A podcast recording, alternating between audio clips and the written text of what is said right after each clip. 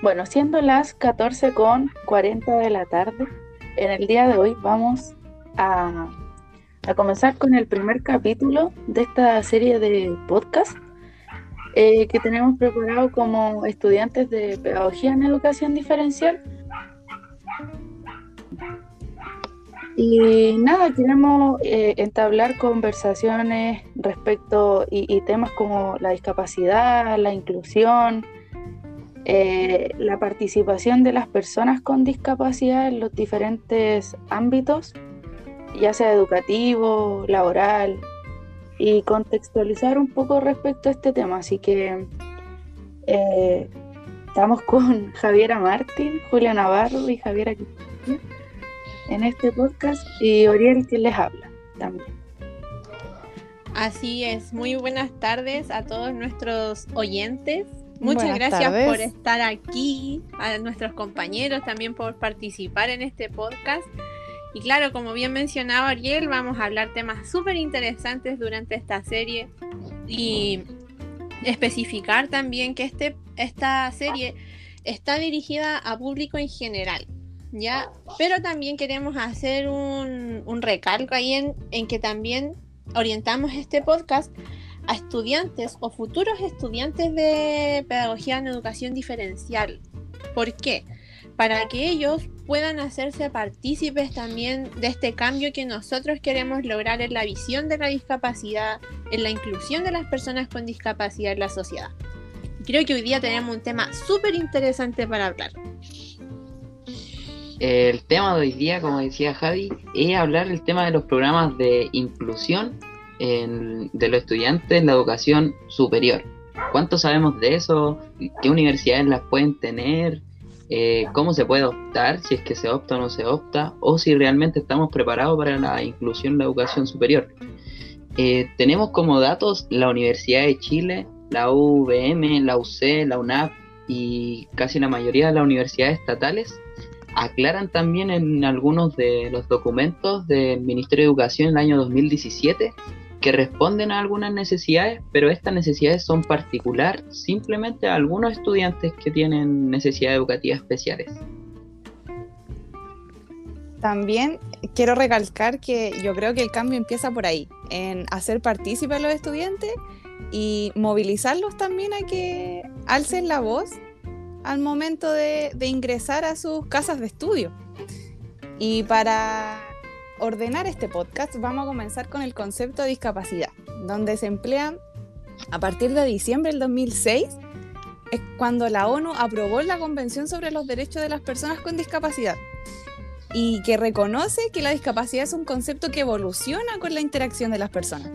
Entonces, eh, al evolucionar estas barreras del aprendizaje y del entorno, eh, se eliminan, se disminuyen, y por otra parte también la convención se ampara en los derechos humanos, por lo tanto esto se basa en un desarrollo social que los involucra a todos. Y su lucha principal es en contra de los estereotipos con la discapacidad. Sí, súper interesante eso, eso, eso de contextualizar este podcast.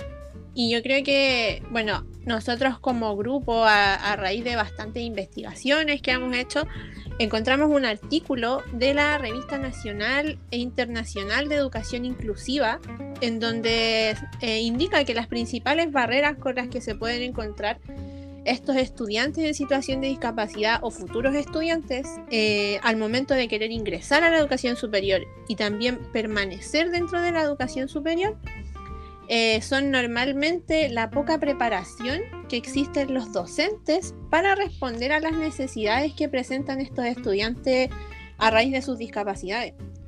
¿Qué, opinan de eso, chiquillos? Yo igual lo encontré. Yo creo que en este caso eh, no se trata de un problema individual, sino que se trata de un problema entre la interacción y los factores que afectan la participación de las personas porque se involucra todo el, estudiantado, toda la comunidad educativa. Eh, igual que, no sé, refiriéndonos a esto mismo, eh, podemos ver que esto viene desde la educación básica. eh, a lo largo de lo que llevamos de carrera hemos podido observar que desde la educación básica los profesores o el sistema que lleva a los colegios no están preparados para llevar como la para Responder. Claro, exacto. Entonces yo creo que es un tema que hace mucho tiempo y ya estamos en el año 2021 y creo que es como una, una barrera importante eh, que debemos superar porque hemos avanzado, sí, pero no de la manera que quizás nuestros estudiantes esperan. Estamos como al debe con ellos. Sí, pues si bien como dice Loriel, eh, recién en el año 2021 quizás algunos de nosotros nos estamos preguntando qué pasa con la educación superior y recién en el año 2006 tenemos a la ONU una, una claridad de, la, de lo que es el, concepto de discapacidad.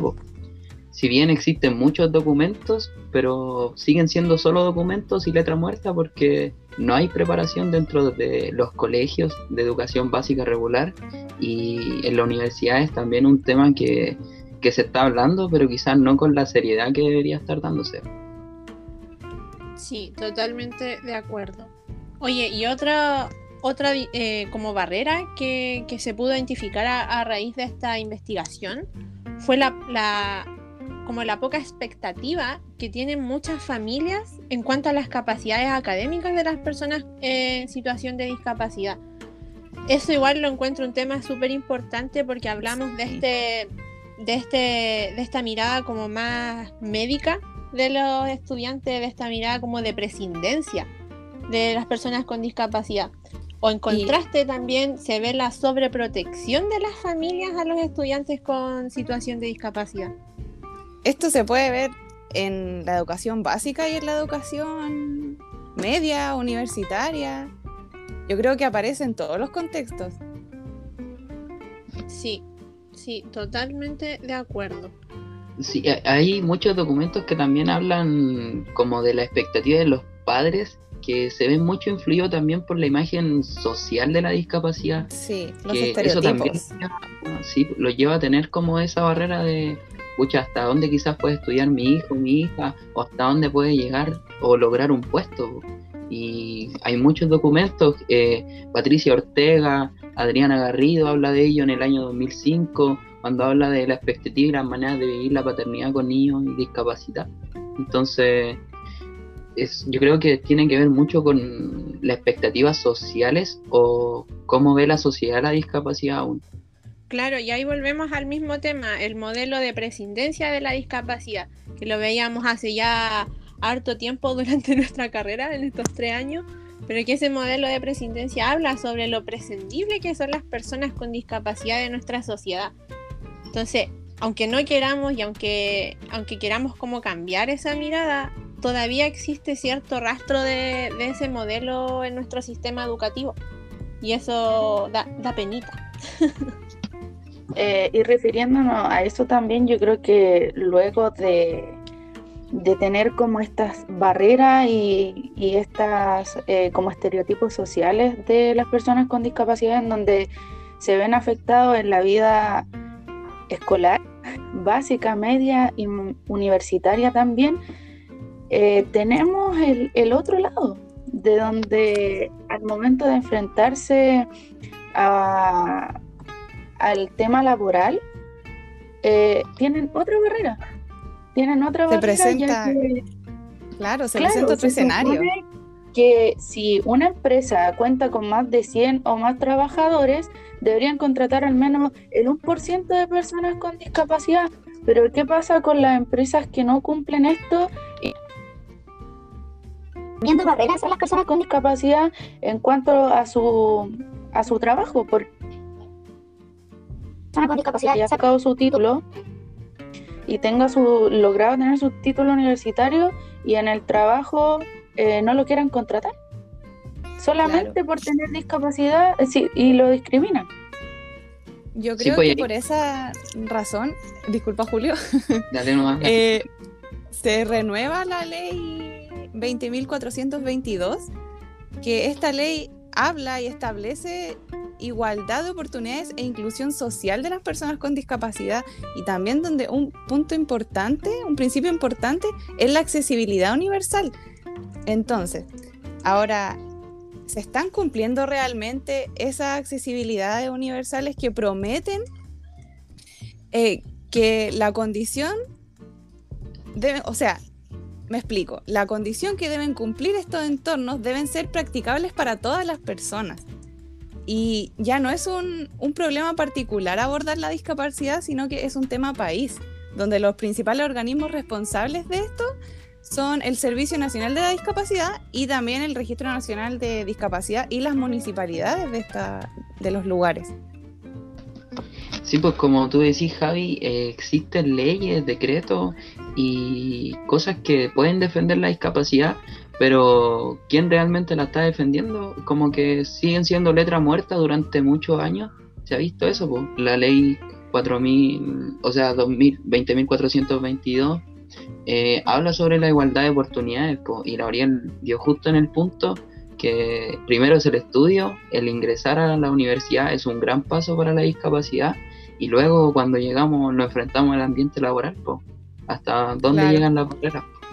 De hecho, el artículo 4 de la ley 20.422 eh, explica que es deber del Estado promover la igualdad de oportunidades de las personas con discapacidad. Entonces yo creo que ahí también hay una responsabilidad estatal. Totalmente. Oye, y ya como a modo de recapitular y ya ir cerrando este primer capítulo de nuestro podcast, eh, yo creo, y bueno, me imagino que ustedes también, en base a todo lo que hemos conversado, que es súper importante eh, la creación tal vez de nuevas legislaciones que regulen el ingreso de las personas con discapacidad a la universidad o a la educación superior. Y esto lo, lo podemos ver eh, en muchos ámbitos. O sea, nosotros en la actualidad tenemos la creación del Senadis el año 2010. Pero ¿por qué no podemos pensar un poco más en grande y hablar sobre tal vez la creación de un ministerio de discapacidad? ¿Por qué claro, no? sí. O hablar también de la implementación del DUA dentro de la educación superior, tal y como lo está proponiendo actualmente el programa de inclusión educativa de la Universidad de Chile. Entonces, yo creo que ahí nosotros como estudiantes de educación diferencial podríamos hacernos partícipes de este cambio, tal vez, partiendo tal vez de lo más micro como sería nuestra propia universidad. Exacto. Bueno, y finalmente, eh, destacar que la participación de las personas con discapacidad en la universidad es, debería ser el, diseño de estrategias que incidan en el ámbito educativo, eh, ya que el contexto social universitario es de cierta manera diferente a lo que nosotros quizás estamos acostumbrados en los colegios y nada, de esta manera poder eh, apoyarlos y que la a cargo de, de cómo las barreras que se presenten y poder facilitar y diversificar el aprendizaje en la universidad también. Que toda la comunidad se haga parte de, de los beneficios que pueden obtener, yo creo que con, con estas nuevas implementaciones. Sí, totalmente de acuerdo. Así que eso ha sido todo por el día de hoy en nuestro primer capítulo de este podcast. Espero los hayan disfrutado, que sea de para poder agregar información, claro, y poder informarles a todo, a nuestro público en general y también a los futuros estudiantes de pedagogía en educación diferencial o ya actualmente estudiantes. No sé si quieren agregar ahí algo, chicos. Dato, dato, que ya en el, en el, Senado ya se está hablando como de poder agregar el lenguaje inclusivo, eh, eh, la, lengua de señas. Buen y eso es un gran paso para la educación, queramos o no queramos.